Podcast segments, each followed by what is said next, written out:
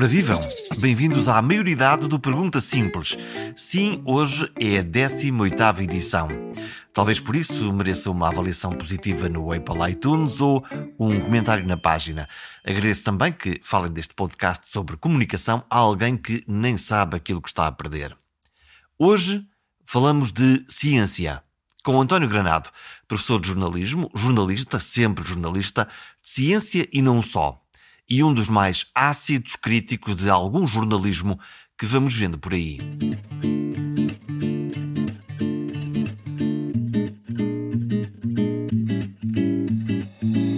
Será que a ciência nos salva desta pandemia? A narrativa do vírus é forte, o bicho é minúsculo, mas os estragos são bem visíveis. Os tempos modernos oferecem-nos em pleno palco, frente aos nossos olhos, a ciência a funcionar em tempo real. Os passos, as descobertas, o conhecimento mas também as dúvidas, os falhanços e as incertezas. E lidar com a incerteza é seguramente uma coisa que nós não sabemos fazer bem. Entre os cientistas e a opinião pública, fazendo pontes, traduções ou criando histórias, estão os jornalistas de ciência. Ou melhor, os jornalistas que escrevem sobre ciência. Cabe-lhes explicar o infinitamente complexo de maneira simples, direta e perceptível. Mas afinal, o que define um jornalista? O que escreve? Como escreve? Ou há um ingrediente secreto, António Granado? Eu acho que, eu acho que um jornalista é, é em primeiro lugar, curioso. É? Eh, o José Luís Sebrián, naquele, naquele livro que escreveu Cartas a um Jovem Jornalista, uh, fala nisso, não é? Uh, que essa é a primeira característica do jornalista. O jornalista tem que ser curioso, uh, o jornalista tem que estar interessado no mundo que o rodeia, tem que um, gostar de interpretar esse mundo que o rodeia, tem que hum, perceber que existe uma ética profissional por trás da sua profissão, ou seja, é isso que distingue um jornalista de um comentador do Facebook. Um jornalista tem uma ética profissional. Portanto, não vale tudo. Não vale tudo. Hum, já agora, então, deixa-me provocar-te. Tu és professor universitário e a maneira como nós escolhemos os melhores miúdos para ser qualquer coisa, não interessa, podem ser jornalistas ou outra coisa qualquer, tem muito a ver com que nota é que tu tiraste a matemática e muito pouco com esses critérios todos que tu acabas de, de descrever. Eu acho que um bom jornalista é, é aquele que consegue escrever bem e consegue eh, desenvolver uh, temas jornalísticos com interesse para o público em geral e aquele também que tem alguma preocupação de serviço público. Eu acho que o, o jornalismo é sempre, em todas as condições, é sempre serviço público. Não há jornalismo sem ser jornalismo de serviço público. Portanto, o jornalismo segue, segue sempre, ou persegue sempre a ideia do interesse público. O que é que toda a gente tem que saber para depois formar a sua opinião e a sua decisão e, e seguir em frente? Sim, é, é, absolutamente fundamental que o jornalista uh, dê voz uh, àqueles que têm menos voz. É importante também que o jornalista dê voz àqueles que têm credibilidade e não dê voz àqueles que não têm qualquer credibilidade. A escolha das fontes? Sim, a escolha das fontes é absolutamente fundamental, ou seja, não faz nenhum sentido um jornalista entrevistar uh, uma pessoa que uh, acha que a Terra é plana. Não faz sentido nenhum. É uma curiosidade, é giro, é, tem piada, mas jornalisticamente eu não o posso um, ehm, subir à condição de uma fonte privilegiada a quem eu entrevisto uh, no telejornal, por exemplo. Então, mas se alguém quer dizer que a Terra é plana, uh, o que é que obsta? Porque, porque é que has de tu limitar essa condição do, de alguém que afirma convictamente que a Terra é plana, embora suspeitemos que, que não, que provavelmente a Terra é redonda. Provavelmente a Terra é redonda, exatamente por causa disso, por uh, todos nós sabermos que a Terra é redonda, é um facto, nós não devemos dar voz àqueles que produzem pseudofactos ou pseudociência.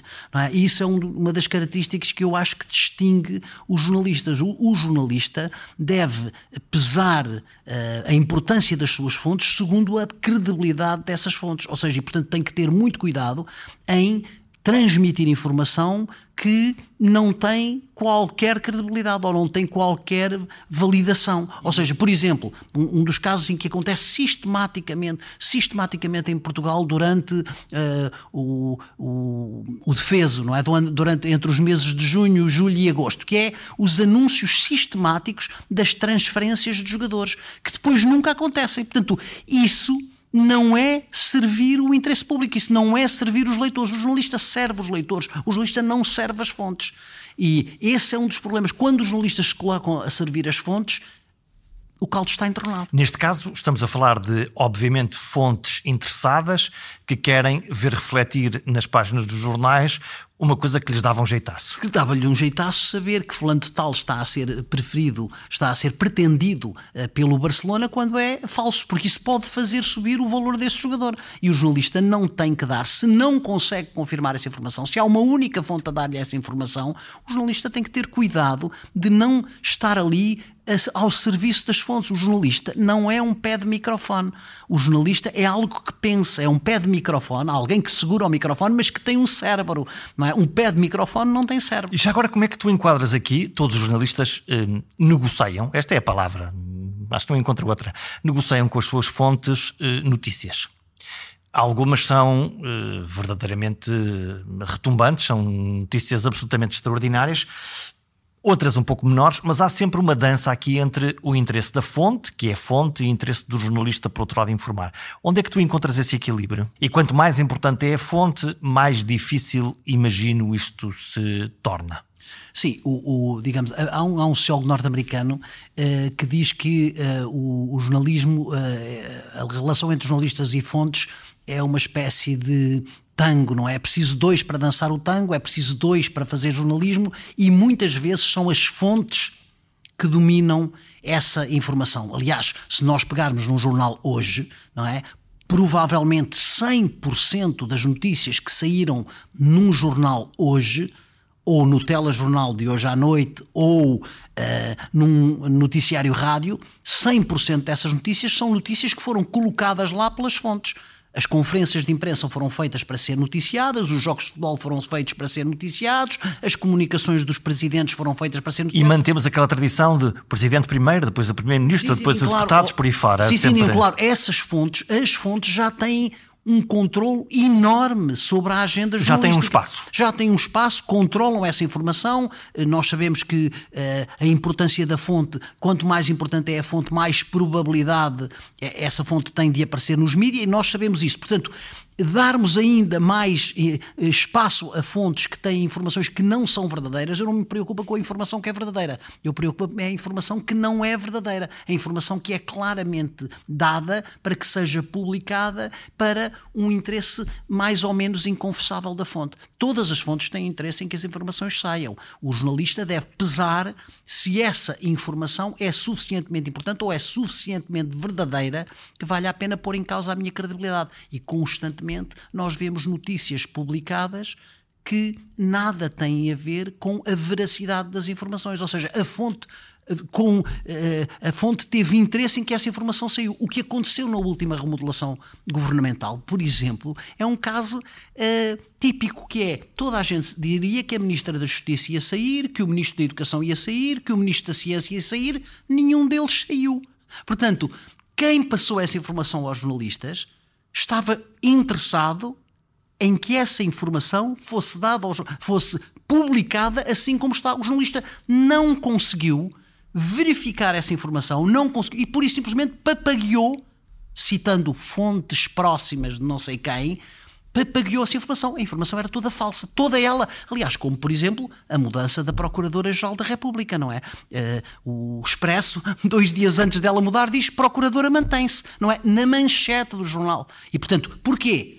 O Expresso não inventou esta notícia. Esta notícia foi dada por alguém. Alguém plantou. Tinha... Claro, alguém plantou essa notícia. Portanto, o Expresso serviu apenas como um local onde se plantam notícias. E isso é o que o jornalista não pode fazer. Há uma coisa que me anima e que é uma das tuas irritações prediletas, que é quando, exatamente nas remodelações, ou melhor, quando se forma um novo governo, os jornalistas de todos os órgãos de comunicação social, vamos Inventam. poder ser democráticos, se dedicam a tentar encontrar os candidatos certos, anunciando-os como Sim. ministros. Sim. Portanto, ou seja, são fontes que estão interessadas em que fulano de tal apareça. Às vezes Porquê? Porque são amigos dessa pessoa e querem que essa pessoa eventualmente fique no radar. Outras vezes é porque são inimigos dessa pessoa. Para queimar. Para queimar essa pessoa. Ou seja, para, para queimar claramente essa pessoa. E os jornalistas servem esses propósitos inconfessáveis das fontes. E isso não é jornalismo, é tudo menos jornalismo. A adivinhação é tudo menos jornalismo. O jornalismo não é adivinhação. Vamos falar de, de, ciência, aliás, esse era o tópico fundamental desta, desta nossa conversa. Se a ciência nos salvar desta pandemia, eh, ou, ou melhor, se a ciência não nos salvar desta pandemia, qual é o legado que nós deixamos aos extraterrestres que um dia nos vão visitar aqui, vendo um planeta vazio? Que história é que nós deixamos? Não, eu acho que a ciência nos salva desta pandemia. Hum. Parece-me absolutamente claro que a ciência Onde é que assentas a tua fé? Eu, eu, assento, eu, assento, eu assento a minha fé em factos. Ou seja, parece-me que aquilo que tem vindo a ser desenvolvido pelas pelas várias empresas farmacêuticas, pelos governos, etc., pelo, pela colaboração de cientistas de todo o mundo, torna claro que esta é provavelmente a vacina eh, mais rápida de sempre. Não, esta não é provavelmente, é mesmo a vacina mais rápida de sempre. Eu acredito. E aqui os cientistas tiveram um papel não, crítico. Aqui os cientistas tiveram um papel absolutamente, absolutamente crucial e, e fundamental mesmo durante, esta, mesmo durante esta pandemia, uh, não só na primeira fase, naquela que tem a ver com a, com a, transmissão das informações, etc, etc, como também no desenvolvimento das próprias, das próprias vacinas. Portanto, eu acho que uh, a ciência, uh, em alguns aspectos, sai reforçada uh, desta pandemia. É claro que também o, o, o que nós vimos durante esta pandemia foi a ciência em tempo real. E a ciência em tempo real é o que se passou aqui. máscaras sim ou não? Eh, primeiro a evidência científica apontava para que se calhar não e depois se calhar sim e, e agora também não sim. havia muitas no mercado e, e portanto exatamente. se calhar portanto, ou seja, explicar. Ou seja, há digamos, a ciência vai evoluindo, não é? Eh, nós, quer dizer, todos nós, eh, quer dizer, aqueles que são, aqueles que são mais velhos lembram-se certamente, já não é, já não é do nosso tempo, digamos assim, mas durante uh, os anos 50 e, e início e 50, se eu não me engano, e princípios dos anos 60, havia uma, um medicamento que era dado às mulheres grávidas, não é? Talidomida, que foi colocado no mercado, as mulheres grávidas tomaram talidomida e os fetos nasceram com gravíssimos uh, problemas. Uh, e, portanto, uh, digamos percebeu-se aí, também houve a partir daí regras muito mais estritas para o teste de medicamentos, etc, etc. Portanto, já houve, a, a ciência vai evoluindo, ou seja, há uma possibilidade de fazer uma, de, de, de fazer uma um teste uh, clínico, depois essa vacina vai-se testando, passa por várias fases e depois é administrada. Um medicamento acontece exatamente a Mas o facto é que nós lidamos mal com a incerteza. Esta ideia de que agora sabemos uma coisa, então e agora estão-nos a dizer o contrário, faz desde logo a opinião pública uh, menos conhecedora destes processos dizer mas esta gente nunca mais acerta? Pois, não, isso é verdade. Uh, mas isto é a ciência. A ciência é exatamente isto. Ou seja, há coisas que nós temos a certeza absoluta, factos. A Terra é redonda, facto. Não há dúvida absolutamente nenhuma. Há outras coisas que nós não temos a certeza. E essas coisas, aos poucos, não é? Uh, uma teoria vem substituir a outra teoria, vem substituir a outra teoria, portanto, digamos, a tal história, não é? De uh, somos, os, os cientistas, somos, estamos aos ombros de gigantes, não é? Quer dizer, cada cientista está aos ombros de um outro cientista. E a ciência um faz-se nesse, nesse contraditório. Sempre, sempre nesse contraditório, faz -se sempre nesse contraditório. Por, por isso é que às vezes os artigos são publicados e às vezes são retirados. Ou seja, porquê? Porque o artigo se provou que tinha algumas falhas graves. E deixou de fazer sentido. E, e deixou de fazer qualquer sentido. Mas aos poucos eh, se vai evoluindo. Há, há, determinados medicamentos que eram utilizados, não é? Quer dizer, há imensas pessoas. Há um, há um grupo na Universidade do Porto, não é? Uh, um, um, grupo, eu acho que, que é, o, é o grupo que tem estudado mais este caso. Um, uma das formas, também nos anos 50 eh, e 40, se eu não me engano, se a memória não me falha, de combate à tinha, é? do, aquele problema que do, do cabelo, era submeter as crianças a raio-x. E o raio-x, eh, digamos, dava cabo da tinha. Claro que essas pessoas ainda hoje têm problemas de saúde porque foram eh, submetidos a doses bastante elevadas de raio-x. E há um grupo da Universidade do Porto que tem vindo a seguir essas pessoas.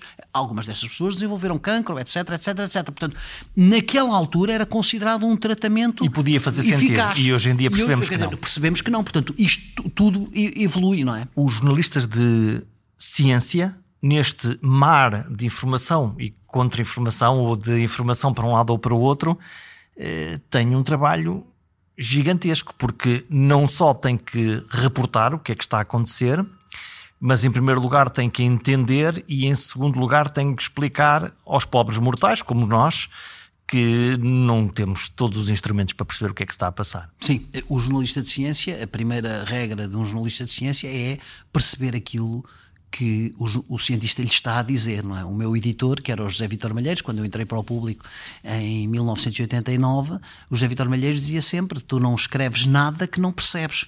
Ou seja, quantas vezes é preciso perguntar? As vezes que forem necessárias. Muitas vezes passei horas a tentar perguntar se não percebi, não percebi. Desculpe, era capaz de explicar outra vez. Devem, ser, Até- devem ter sido diálogos épicos. Ép- ép- épicos, alguns deles épicos, porque pela simples razão de que nós, digamos, enquanto eu não perceber aquilo, mas não posso explicar de uma forma mais simples, mas como, como é que isso se passa exatamente? Ou seja, e os cientistas, eh, digamos, e agradeço a muitos deles, tiveram, muitos deles tinham a paciência de me, de me explicar aquilo para que eu depois pudesse eventualmente transformar numa linguagem mais simples. Esse é o papel dos jornalistas de ciência, é tentar eh, transfer- transfor- eh, transformar o- o- a linguagem científica numa linguagem mais simples. Eu, por exemplo, eu dou sempre um exemplo que é, as pessoas podem não, não têm esta noção, mas entre 1990, quando o público começou, e 1995, 96, na secção de ciência, nós não escrevíamos a palavra internet. Não existia. Não, nós escrevíamos internet, mas dizíamos internet, uma rede informática que liga computadores a instituições militares e universidades no mundo inteiro. E eu sei esta frase de cor porque escrevi dezenas de vezes. sempre, sempre. Internet, uma rede informática que liga computadores em universidades e instituições militares no mundo inteiro. Para que alguém que não soubesse o que é que era internet. Era obrigatório, quer dizer, internet agora, nós todos nós dizemos internet, está explicado o que é, já entrou na linguagem comum. não é? Eh, Enquanto não entra na linguagem comum, eu tenho que sistematicamente conseguir explicar o que é. E às vezes, eh, e, a- e a tentativa é fazer isto numa frase o mais curta possível, não é? E essa não é nada fácil. Ou seja, e portanto a ideia, eh, nós, por exemplo, outro exemplo que nós damos muitas vezes é a questão das mitocôndrias, não é? Mitocôndrias. Mitocôndrias são as baterias das células. Pronto. Ou seja, porquê? Porque é aquela parte da célula que é responsável pela energia da célula. E portanto nós podemos dizer que são as baterias da célula, mas são umas pilhas. Não, não são umas pilhas. São uma espécie de baterias das células. E isso é preciso que as É a pessoas. clara do ovo. Ah, é aquilo que está à volta do núcleo. É, é preciso que a pessoas perceba isso. E, portanto, é para todas as. eh, Para toda, quando nós explicamos um conceito mais complicado, é preciso que o cientista nos explique esse conceito, não é? se nós não o percebermos, e depois é preciso. O que é que são células estaminais? Células estaminais são células que têm o potencial de se transformar em qualquer célula do nosso organismo. É- é- Esta era a coisa que nós punhamos a seguir as células estaminais. Portanto, ou seja, são aquelas que são as células iniciais, e portanto, umas transformam-se em músculo do coração, as outras transformam-se em pele, as outras transformam-se em retina, as outras transformam-se em cabelo. e, quantos, cabelo não. e quantos resmungos levaste tu de cientistas ortodoxos que não toleravam a tua maneira de simplificar a informação? Não, á- às vezes os diálogos demoravam algum tempo, não é? Eh, às vezes os diálogos demoravam algum tempo. Hum, eh, nunca tive assim nenhuma, nunca tive assim nenhuma, hum, nenhum, nenhuma Do género, António Granado, você não percebeu nada do que eu lhe Nada, expliquei eu- ou, eu- ou- eu- ou- ou- ou falou sobre este tema do qual eu sou o super especialista e, e, de facto muitos deles são essas Sim, sim, fontes, sim, sim. E, e dizem que frustração aquilo que Não, eu, apareceu. nu- nunca no- tive, eu acho que eu, eu tentava sempre eh, ser o mais claro possível naquilo que, que coisa. Às vezes cometi alguns erros, sim, não tenho dúvida nenhuma, cometi alguns erros, alguns erros nunca mais me esqueci, não é? Eu, eu, eh, por volta de eh, um dos piores erros que eu cometi, eh, que tem a ver com pressão do tempo. Foi uma pressão de tempo, eu tinha que escrever aquilo naquele dia. Hum, em- por volta de 1996, 97, eu não consigo eh, dizer bem a, a data, 98 talvez, hum, o, o Lancet publicou uma, um artigo científico sobre eh, um estudo que foi feito na Escócia e que eh, revelou que 10% das amniocenteses resultavam em aborto. 10% das amniocenteses. E eu estava no Lancet. Um valor assustador. Eu, exato. Eu estava, eu, aquilo estava no Lancet e eu escrevi. Passado dois dias, recebi um telefonema uh, de uma pessoa cujo nome também nunca mais me esqueci, chamada Purificação Tavares. Uhum. Uh, do Centro Genético do Porto. E, exatamente, a dizer: António Granado, uh, fala Purificação Tavares, e eu venho falar consigo sobre o artigo que você escreveu sobre a amniocentese. Você deu cabo disto. Uhum. eu li o artigo no Lancet. Quando eu li o seu artigo, eu fiquei mesmo muito, muito chateada consigo, porque Uh, desde, que você, desde que o artigo foi publicado no público até hoje, cancelaram 80 amniocenteses subiu, em dois dias. Subiu o medo. E eu fiquei muito chateada porque eu, ach, eu achei que você tinha confundido Não tinha 10% com 1%. Uhum. Porque o que dizem. Que é a taxa todas, real. A, a regra da Organização Mundial de Saúde é que diz que mais do que 0,5% é um problema.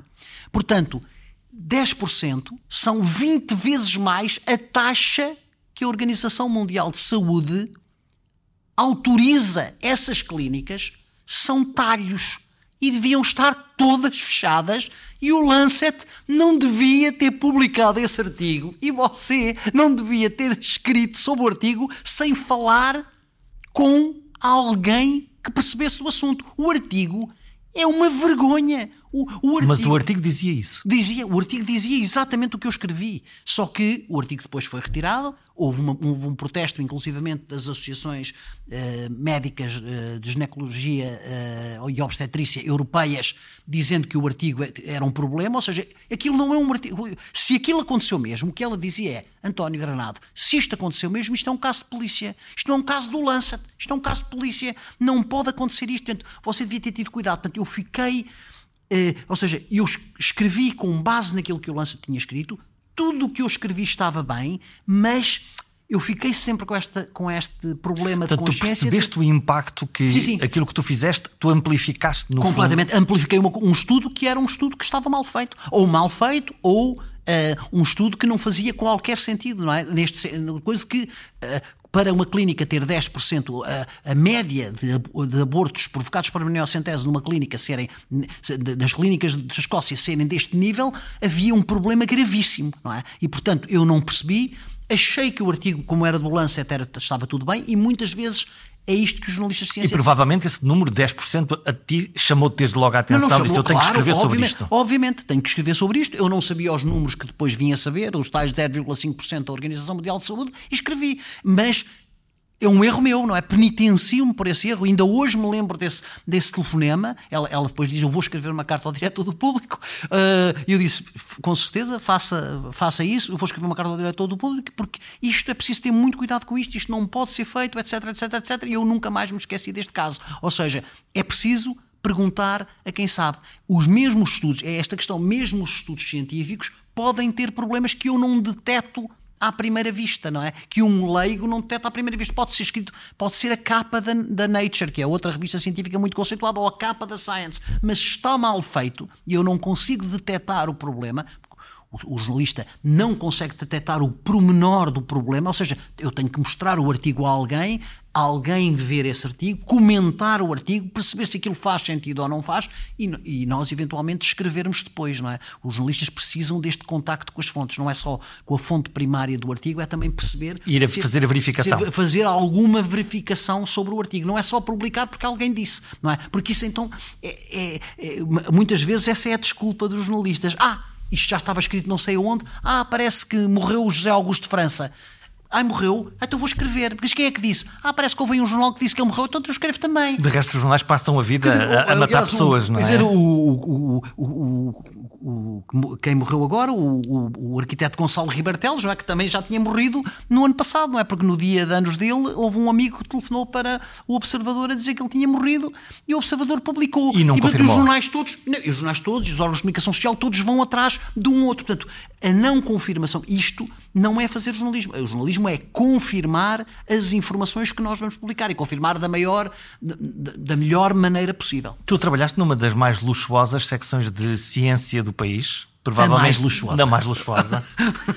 Olha, dentro da redação, como é o escrutínio entre os jornalistas destes temas e de, exatamente desse desses erros e, dessa, e das incapacidades? Eu, não, eu, digo sinceramente que dentro, dentro da secção de ciência do público havia um escrutínio enorme aos artigos que nós escrevíamos, não é? Tanto pela parte do José Vitor Malheiros como pela parte dos sucessivos editores.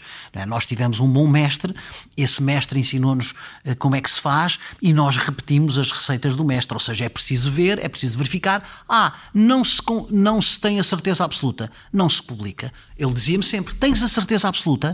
Publicamos. Não tens a certeza absoluta? Não publicamos. Uh, e ficava a olhar para mim. É isto. Isso é, é muito uma simples. escola dura. Fontes, fontes. Nunca, nunca escrevi a palavra fontes.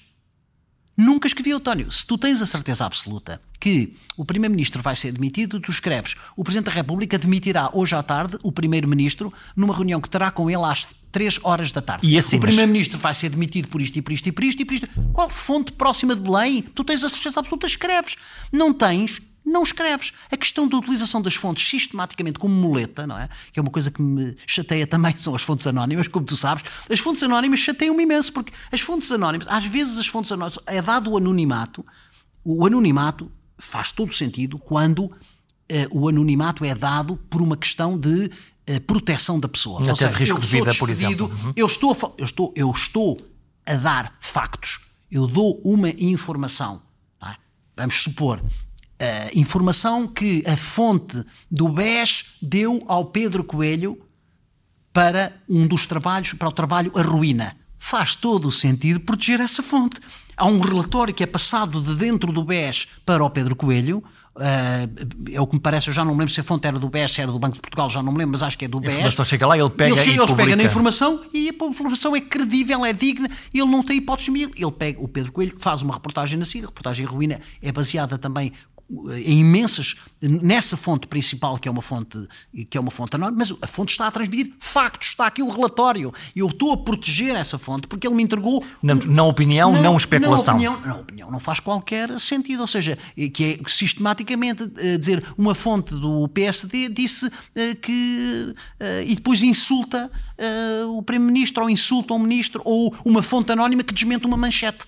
O público publica uma manchete e depois diz assim: uh, contactado o gabinete uh, do Primeiro-Ministro, uh, uma fonte do gabinete do Primeiro-Ministro desmentiu, alguém desmentiu a manchete do público. A manchete do público não pode ser desmentida por uma fonte anónima. Tenho muita pena. Quem, o jornalista que autoriza uma fonte anónima a desmentir uma manchete do público, não está a fazer jornalismo. Ou o contrário, eu estou a dizer o público, mas posso dizer o contrário. Uma fonte anónima que desmente uma manchete da RTP ou que desmente uma manchete da SIC. Se a, se a SIC fez aquela manchete, fez aquela reportagem, não é uma fonte anónima que desmente. Está. A, a SIC fez. Há fontes identificadas que dão, uh, dão uma cara. É preciso que alguém identificado desminta claramente aquela e informação. E diga esta notícia não, esta é, notícia não é, é falsa. Tu escreveste sobre a pandemia, eh, sei pouco sobre pandemias e por isso não as comento. É uma declaração arriscada. Está toda a gente a comentar a pandemia. Sim, mas eu não sei nada sobre pandemias. Todos, neste momento, especialistas, epidemiologistas e virologistas. Até é matemáticos. No... Somos todos. Somos... Temos a cátedra disso. Sim, não, eh, não, não faz nenhum sentido. Eu acho que é preciso ter eh, muito cuidado. Não é? eu, eu escrevi esse post a propósito de dizer que. Está no teu coisa... Facebook? Sim, há uma, coisa, há uma coisa que eu tenho a certeza: é que a epidemiologia não é matemática, não é? É por causa disso. Não é porque uh, toda a gente. Referias-te aos estudos iniciais ah, sim, em, que, sim, em que os matemáticos fizeram sim, algumas sim, contas e, com, e, que davam com números, números absurdos. Portanto, ou seja, o, o, que eu acho é que um, eh, eh, cada macaco no seu galho, não é? E isso às vezes, muitas vezes acontece na, nos comentários televisivos, não é? Faz-me faz alguma impressão, não só televisivos, mas principalmente televisivos, que é os tudólogos, não é? Os tudólogos são aqueles tipos que vão lá e comentam absolutamente qualquer coisa. E, portanto, uh, Uh, pandemia comentam, a seguir uh, uh, a equipa, a Seleção Nacional de Futebol e a forma como o engenheiro montou a Seleção Nacional comentam também e a seguir comentam também. Tens alguma pista para perceber porque é que os tudólogos têm este tempo de antena? Os tudólogos têm este tempo de antena porque dão audiências. Não é? Dão audiências porque muitas redações se desistiram de fazer jornalismo. Eh, não tenho dúvida absolutamente nenhuma, não é? Porque se eu estivesse a fazer jornalismo, eu estaria a contar factos. Não estaria a contar, não, estaria, não teria lá pessoas a comentar e, e a dar as suas próprias opiniões. Eles enchem o espaço, no fundo, Sim, ocupam o espaço. Enchem o espaço e muitas vezes, não é? Basta ir ao YouTube e procurar alguns vídeos dos mais famosos comentadores da praça, onde há vídeos inteiros de 5 minutos uh, de afirmações todas falsas Todas falsas. O governo vai fazer isto, não sei o que, não sei o que mais. Ah, eu já tenho informações que isto vai ser mudado. Ah, que isto. E é tudo mentira. Nada aconteceu. E são vídeos que demoram tipo 5 minutos. Uh, afirmações do adivinho uh, do Jornal da Noite da SIC. E o adivinho do Jornal da Noite da SIC adivinha coisas no, do Jornal da Noite de domingo. Adivinha coisas. E temos de facto em todos os canais, em todos os canais temos, adivinhos de várias, em, de várias Em todos áreas. os canais temos esses adivinhos, temos pessoas que, estão, que têm ligações clarissimamente a partidos políticos, a fações, a não sei quê, e que são, e são, eh, eh, digamos assim, apresentados como especialistas numa área. Não, especialista numa área é aquele que só comenta sobre essa área. O. Uh, Graça Dias, não é? O, o, o virologista, que, virologista que, aparece na, na que, RTP. Que comenta na, na, na, RTP, eu nunca ouvi. Mas nota-se que ele sabe do que fala. Sim, sim, claro. Eu nunca ouvi comentar dizer... futebol. Ou seja, ele vai lá para comentar exatamente aquilo que sabe. E ele sabe daquilo. E, aliás, uh, uh, o António Guerreiro, esta esta este, no público falava do, do, da entrevista do Sobrinho Simões, não é? Das 19 vezes que o Sobrinho Simões respondeu na, no, ao público, não sei. Não sei. Isso só, isso só estou ao alcance de, dos, dos que sabem alcance, muito, não é? Só, só estou ao alcance, quer dizer, só sei que nada sei. Ou seja, não sei. Essa, não sei. Ele disse 19 vezes, o António Guerreiro contou, ele, ele disse 19 vezes não sei. Um cientista deve responder assim: não sei, sobre esse assunto, não sei. Não lhe sei responder. E ele sabe tanto. Não saber, e, ele, e ele sabe imenso. E, portanto, isso, digamos, uh, distingue os verdadeiros cientistas dos estudólogos. Olha, como é que estão, se têm portado os uh, jornalistas de ciência na cobertura da parte científica uh, da pandemia? Eu acho que se tem, eu acho que se tem importado, eu acho que se tem importado uh, relativamente bem. Eu acho que a parte da, da ciência se tem portado, se tem portado relativamente bem. Um, ehm, eh, esta, esta pandemia veio trazer uma série de questões, não é? Uma delas é que a ciência se está a fazer? Nós estamos a ver a ciência a fazer-se, não é?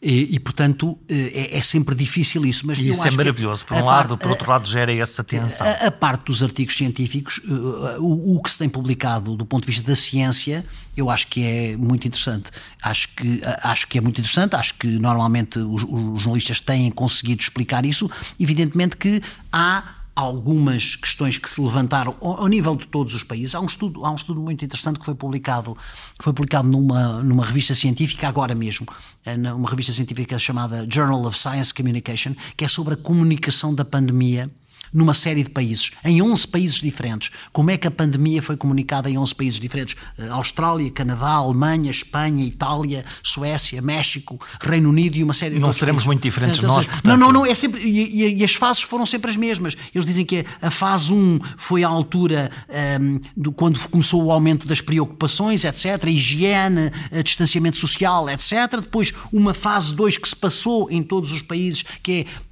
Todos os países falaram do achatar a curva, não é? Uhum. Em todos os países falou de achatar a Ficou curva. na nossa memória. O que é preciso é achatar a curva uh, e depois a questão do confinamento. Na fase do confinamento começou-se a falar mais da economia, dos efeitos de uma segunda vaga, etc. E depois na fase 4 já a questão de haverá ou não haverá um novo normal, etc. E todos os países, é muito engraçado o estudo, porque fizeram estudo, este círculo. Era, fizeram isto com alturas diferentes, não é? Em alturas, em alturas diferentes. Os cientistas tornaram-se claramente, dizem, dizem eles no artigo, tornaram-se estrelas, principalmente na primeira fase da pandemia, foram chamados para uh, comentarem. Aparece, todo... Apareceram, de resto, em Portugal também, fontes novas que não faziam parte Sim. da constelação normal das fontes, que é quem é saúde, é este. Saúde pública, não é? Saúde pública, médicos, saúde médicos pública, saúde pública. médicos de saúde pública, médicos relacionados eh, com, com as questões da, da, hum, Um, Apareceram os pneumologistas também, sim, com grande também. força. Portanto, uh, uh, epidemiologistas também uh, começaram a aparecer, porque a epidemiologia é uma ciência. Mas essa foi uma boa notícia, porque essas fontes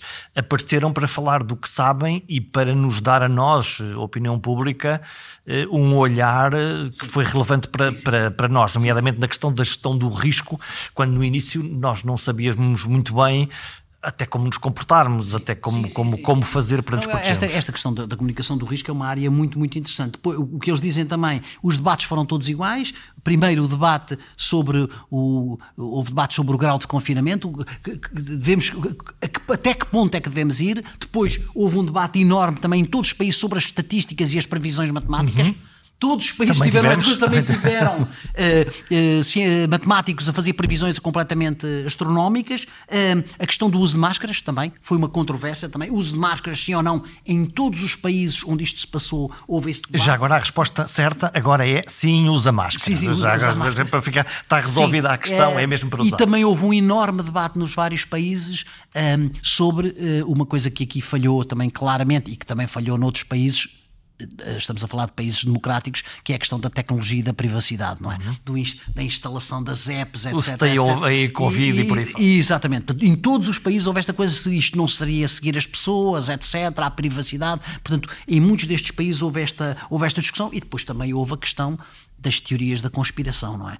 De que isto, ou seja, em todos os países, nas redes sociais, apareceram estas histórias das teorias da, da, da, conspiração. De, de, e o que, o, que eles dizem, o que eles dizem como conclusões principais deste artigo é que eh, a, confiança, a confiança na ciência subiu e foi evidente no início, for mais presença de cientistas nos média e mais credibilidade. Portanto, ou seja, isso foi claríssimo. E depois decresceu depois do confinamento. Ou seja, depois do confinamento, as pessoas começaram a discutir mais a questão dos impactos sociais, as máscaras, um, os mídia começaram a apresentar os cientistas divididos, ou seja, enquanto no princípio havia um consenso praticamente generalizado dos cientistas, os cientistas dos dois lados da barricada. As receitas começaram a dividir-se. Até, quer dizer, até, até mesmo uh, em casos em que o.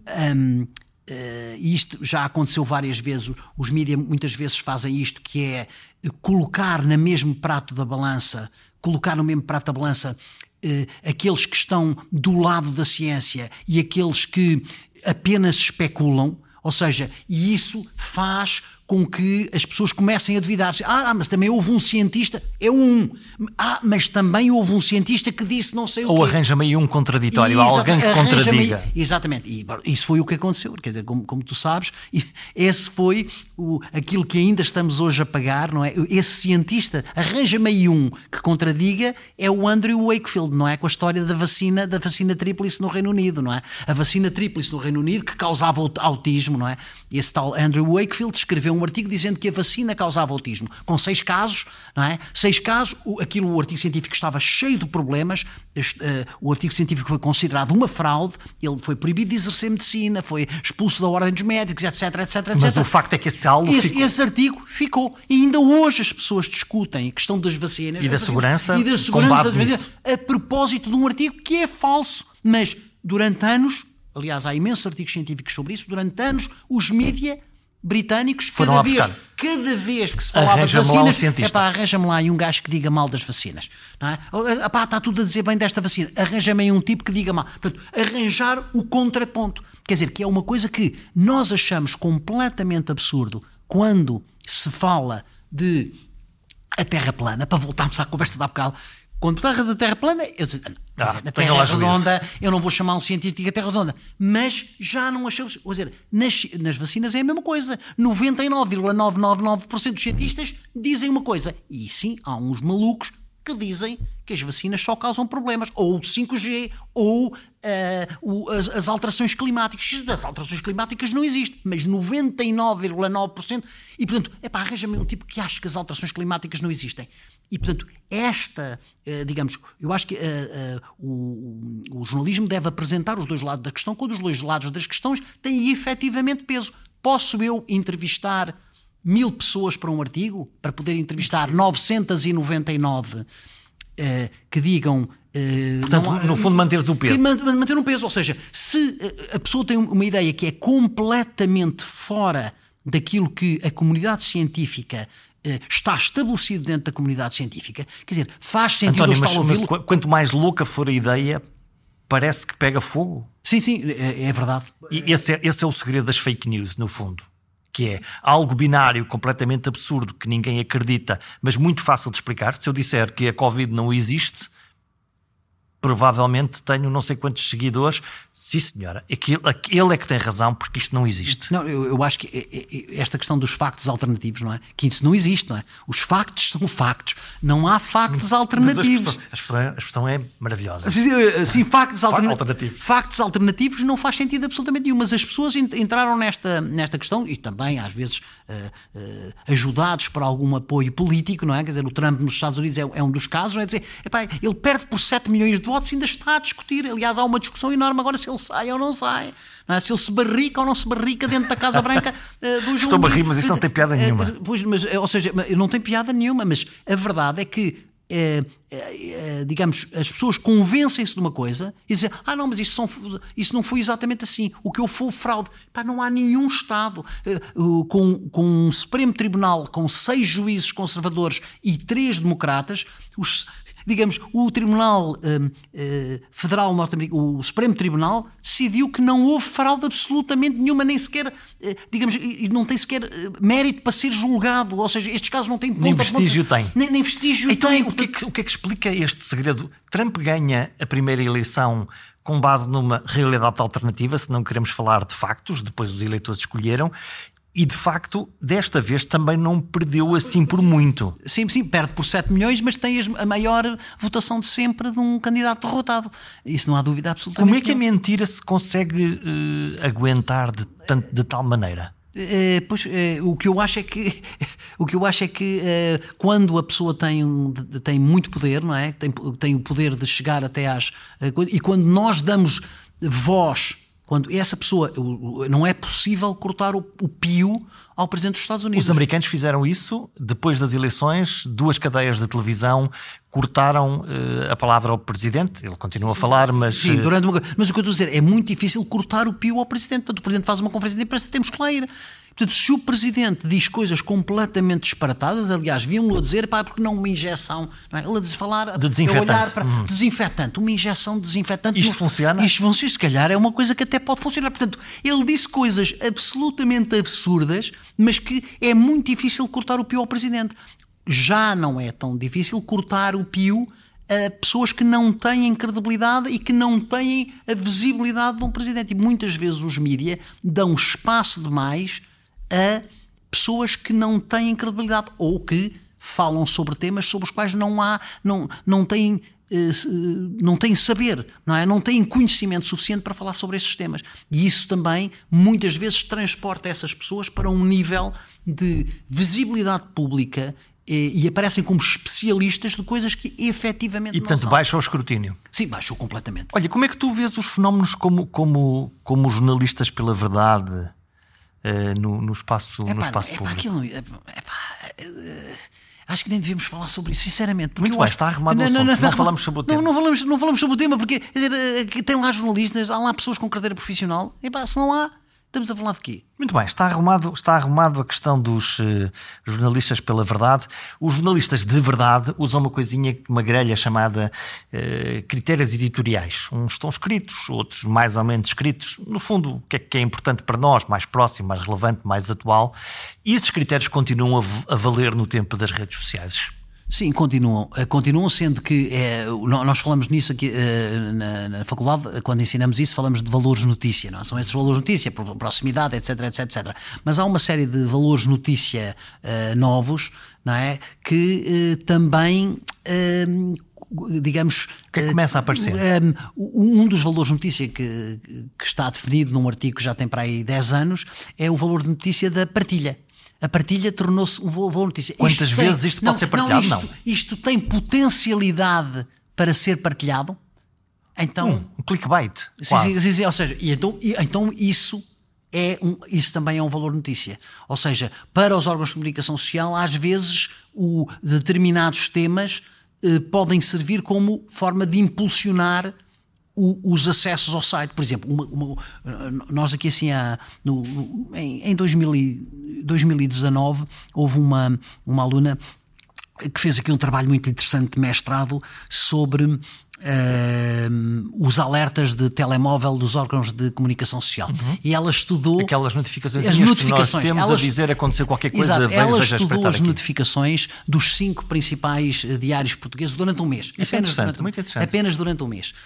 Um, e aquilo deu 3 mil e tal notificações. E então, o que é que ela concluiu? Observador eh, Público, uh, Diário de Notícias, Jornal de Notícias. Uh, e Correio da Manhã. E uma das coisas extremamente interessantes que ela conclui no trabalho é que a maioria das notificações, ou se não é a maioria, é 45% das notificações, já não consigo dizer os números, é que não são notícias. Portanto, metade quase são chamadas de atenção para coisas que vão acontecer. Ou seja, leia o nosso artigo não sei o que, não sei o que mais, uh, no próximo fim de semana não sei o que, não sei o que mais. Ou seja, as notificações servem muitas vezes para fazer marketing. É um chamariz. É um chamariz. Uh, muitas vezes as notificações não têm informação lá dentro, não é? Ou seja, são informações que são só cliques, não é? Por exemplo, uh, golo no Porto Passos de Ferreira. Está escutada. E, portanto, e, portanto, eu tenho um, que carregar, um vídeo, eu tenho que saber. Não, há, não, não, não, não, eu tenho que saber, tenho que clicar no link para saber quem marcou o golo, não é? Porque se eu digo golo no Porto Passos de Ferreira, pode ter sido do Passos de Ferreira ou do Porto, não é? É, portanto, esse tipo, de, esse tipo de notificações só, quer dizer, que acabam por não ser notificações. E a maioria, e muitas vezes, ah, e depois também um fenómeno que, acontece, que ela também nota que é um fenómeno de copycat, não é? De uh, copiar. Um Porque faz, aqueles também fazem, não, não, eu, também, eu faço. também faço. Ou seja, e às vezes as notificações são completamente absurdas. Para mim, uma breaking news, quer dizer, para nós, acho eu que tu, para ti também. Ou seja, breaking news é realmente uma notícia que vale a pena eu interromper e que muda a nossa a fazer vida. para olhar para um telemóvel, não é? Uh, Marega não joga no próximo domingo. Quer dizer, Marega não joga no próximo domingo. É uma, é uma informação fraca. Ainda bem. Ou então, um, sorteio da Taça de Portugal uh, no próximo sábado. Ou uh, Benfica joga uh, com no, Vila Franquense no próximo jogo da Taça de Portugal. ditou o sorteio. É pá Aliás, nós, no momento em que estamos a gravar, e não no momento em que as pessoas vão estar a ouvir, hoje é um dia de uma notícia dessas, porque as autoridades europeias acabam de aprovar a primeira vacina de Covid para a Europa. Essa é uma notícia de breaking sim, sim, news. Sim, é uma notícia de breaking news, sendo que, eh, digamos, no conceito mesmo, uh, digamos, mais conservador de breaking news. Nem chegavas a ela. quer dizer, eu percebo que sim, porque, porque toda a gente está à espera da, da vacina e da aprovação, mas é expectável. Portanto, a verdadeira notícia era a descoberta não, não, a aqui há uns, exato, a verdadeira notícia é uma coisa que nós não estamos à espera, não é? Quer dizer, ou seja, eh, uma morte de alguém, ou um tremor de terra, uma notícia que realmente nós não estamos a saber. Já se sabia, quer dizer, se não era hoje era amanhã, se não era amanhã era depois. E mas, portanto isso é deveria baixar, baixar na escala. Ou seja, deveria baixar na escala, mas eu acho que sim, que merece uma notificação, digamos. Essa merece uma notificação, mas muitas das breaking news, das, das notificações, eram notificações que não têm qualquer sentido. Olha, estamos a, a fechar os, os, órgãos de comunicação social clássicos. Hoje estão a alimentar-se das redes sociais, nem sempre com um filtro muito apertado, e depois vemos notícias na televisão como a história do New York Times, que publica em, em primeira página a festa do Avante do PCP, que obviamente era mentira. Sim. Era uma montagem que alguém fez que pôs na neta circular e que era o New York Times, um dos melhores, quiçá o melhor jornalista, o melhor jornal do mundo, a publicar uma história sobre Portugal e sobre uma, um, um encontro de um partido Não, aquilo, quer dizer, foi um erro, uh, foi um erro. Uh, foi um erro de que eles penitenciaram o canal de televisão que fez isso, penitenciou-se. Eles perceberam rapidamente. Imediatamente, eles penitenciou-se imediatamente a seguir. E ainda durante, ainda durante esse jornal. Uh, eu digo isto muitas vezes, eu acho que o que tem faltado nos órgãos de comunicação social portugueses uh, nos últimos tempos, eu parece-me que há um, uma falha enorme, mas essa falha, essa falha vem dos jornalistas, mas essa falha vem muito, muito, muito dos editores e dos responsáveis E esse é o editoriais. trabalho dos editores. Sim, esse é um trabalho dos editores. O editor não pode deixar escapar uma coisa dessas. Quando nós vemos um erro gravíssimo num órgão de comunicação social, hum, há- há- as pessoas têm às vezes a ideia de que ah, isto está tudo manipulado, eh, o não sei quantos fez de propósito para pôr isto, ah, não sei o que, não sei o que mais. Muitas vezes a resposta é muito mais simples do que isso. Não, o jornalista é burro. Foi por falta de Foi, jeito. foi burro, foi burro, ele nem sabia. E portanto, o editor deixou passar porque também não sabia. E, portanto, não há nenhuma teoria da conspiração para eh, fazer. Há um azar- esta- há um azar dos távoras. É, é um- é um azar dos távoras e, e eu não fazer jornalismo. Porque se eu fizer jornalismo, se eu verificar as informações com, cu- cuidadosamente, demorar mais algum tempo, se não, não tenho esta informação agora, eh, eh, vou pensar em publicá-la. eh, eh, eh, no, no- no campo da saúde isso acontece muitíssimas vezes, ou seja, eu, esta informação é segura ou não é segura. Tenho eh, esta informação que Mas depois há ali o, o órgão de comunicação social ali ao lado que já está a dar. Sim, sim, pois, mas isso- é, é isso, mas o problema é que eu acho que nós temos que segurar essa informação. Eu acho que a credibilidade do jornalista é o seu bem mais precioso, não é? Eu costumo dizer isto aos meus, aos meus alunos. O, mai- o bem mais precioso que vocês têm é o vosso nome profissional.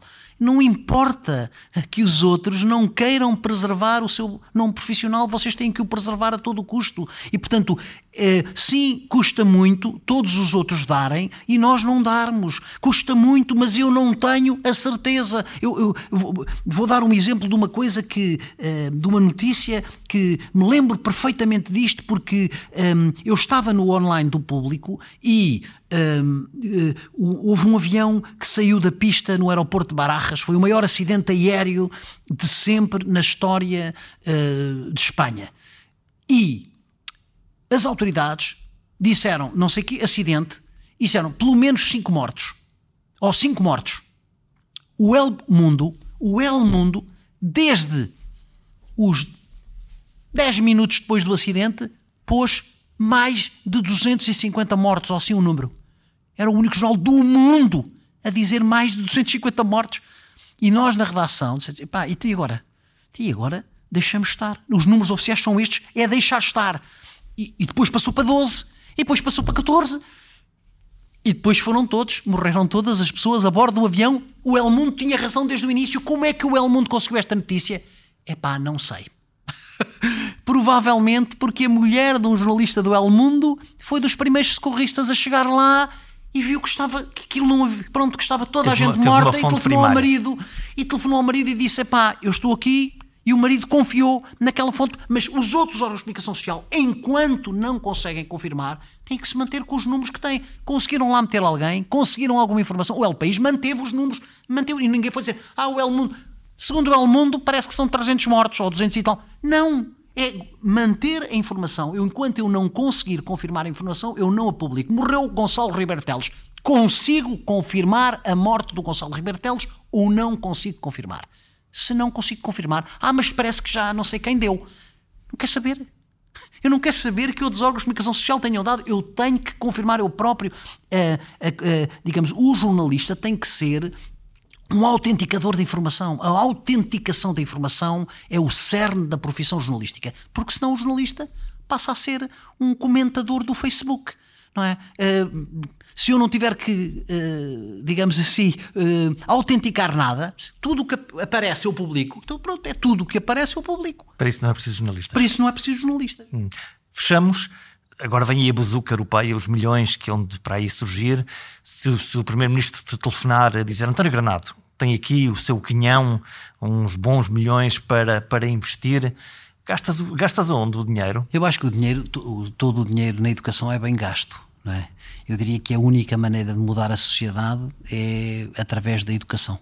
Ehm, portanto, eu acho que o dinheiro eu gastaria na educação, eh, na educação pública. Eh, eu- eu acho que seria a melhor maneira de gastar, de gastar esses fundos, porque é a única maneira de, ou seja, como é que nós mudamos as pessoas? Ah, o Facebook pode pôr uns filtros e agora as fake news, não sei o quê. Não, as pessoas têm que conseguir distinguir, têm que conseguir elas próprias distinguir o que é fake news do que é que não é fake news. Aquilo cheira mal ou não cheira mal. É a literacia. É, é, exato, é, é literacia. Eu acho que em todos os campos e também na matemática. Também, ou seja, é importantíssima a questão da educação, só, só assim é que as sociedades evoluem. Investir na educação, António Granado. No fundo, aumentar a literacia da sociedade para entendermos melhor este cada vez mais confuso e imprevisível mundo. Entre incertezas e dúvidas, o método científico provou outra vez que está na vanguarda do progresso humano. Mas estranhamente parecem crescer cada vez mais os adeptos das teorias da conspiração e das mentiras tão óbvias que até parece que a Terra não é redonda. Temos de falar sobre isso. Que tal continuar o diálogo na página perguntasimples.com? Até já.